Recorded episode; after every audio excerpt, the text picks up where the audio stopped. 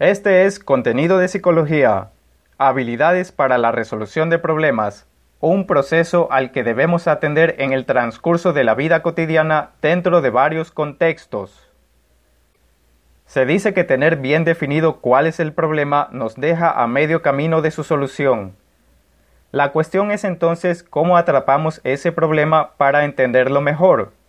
El reto que te animo a asumir en esta serie es desarrollar un hábito de pensamiento eficaz para enfocar un problema como algo manejable y generar alternativas claras de solución. La utilidad de saber enfocar situaciones difíciles no solo capacita para preparar un buen terreno desde el cual cosechar soluciones, permite también prevenir problemas al propiciar que la atención se dirija hacia los factores clave del asunto.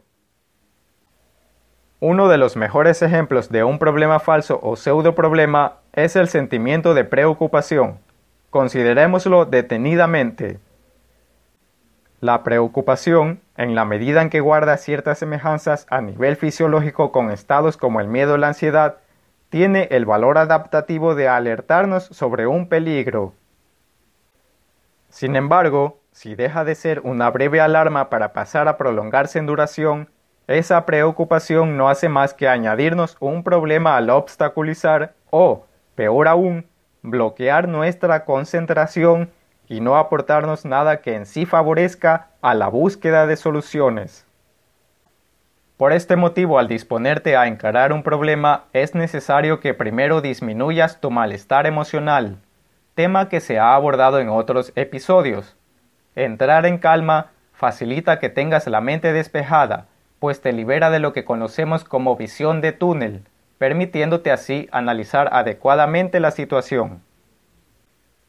En este punto recuerda que los problemas no son algo fuera de lo normal en la historia de vida de las personas, son consustanciales a la naturaleza de la realidad misma, y depende de ti atajarlos correctamente.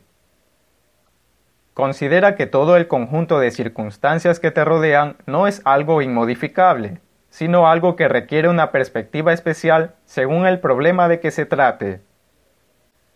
Teniendo esto presente, a continuación vas a examinar las creencias y expectativas que tienes sobre el problema. Para ello te puede servir de las siguientes preguntas. Con respecto a lo que ocurre, cuestiónate, ¿qué es lo que creo que está originando el problema? ¿Qué elementos de la situación demuestran que es eso lo que lo origina? ¿Qué otras causas hay que podrían explicar lo que está sucediendo? Con respecto a ti y a tu proceder, interrógate. ¿Cómo me siento ante todo esto? ¿Tengo dominio sobre lo que siento para poder pensar con claridad? ¿En qué me ha ayudado mi forma de pensar sobre el problema? ¿He buscado otras opiniones? ¿En qué difieren? ¿Qué he hecho para intentar hallar una solución? ¿Qué no he hecho todavía para tratar de encontrar una solución? Y de cara a la toma de perspectiva, pregúntate, ¿existen otras formas de interpretar lo que está ocurriendo? ¿Qué espero lograr más allá de resolver este problema? Finalmente, luego de todas estas consideraciones, respóndete lo siguiente. ¿Cuál es el problema en sí? Hemos llegado a la parte de recomendaciones y comentarios finales. Número 1. El objetivo de este planteamiento es delimitar el problema en términos claros y concretos.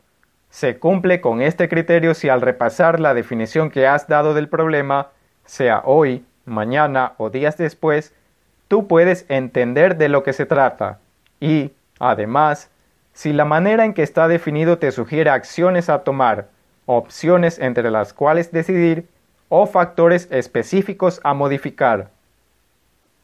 Número 2. Esta definición del problema no está escrita en piedra.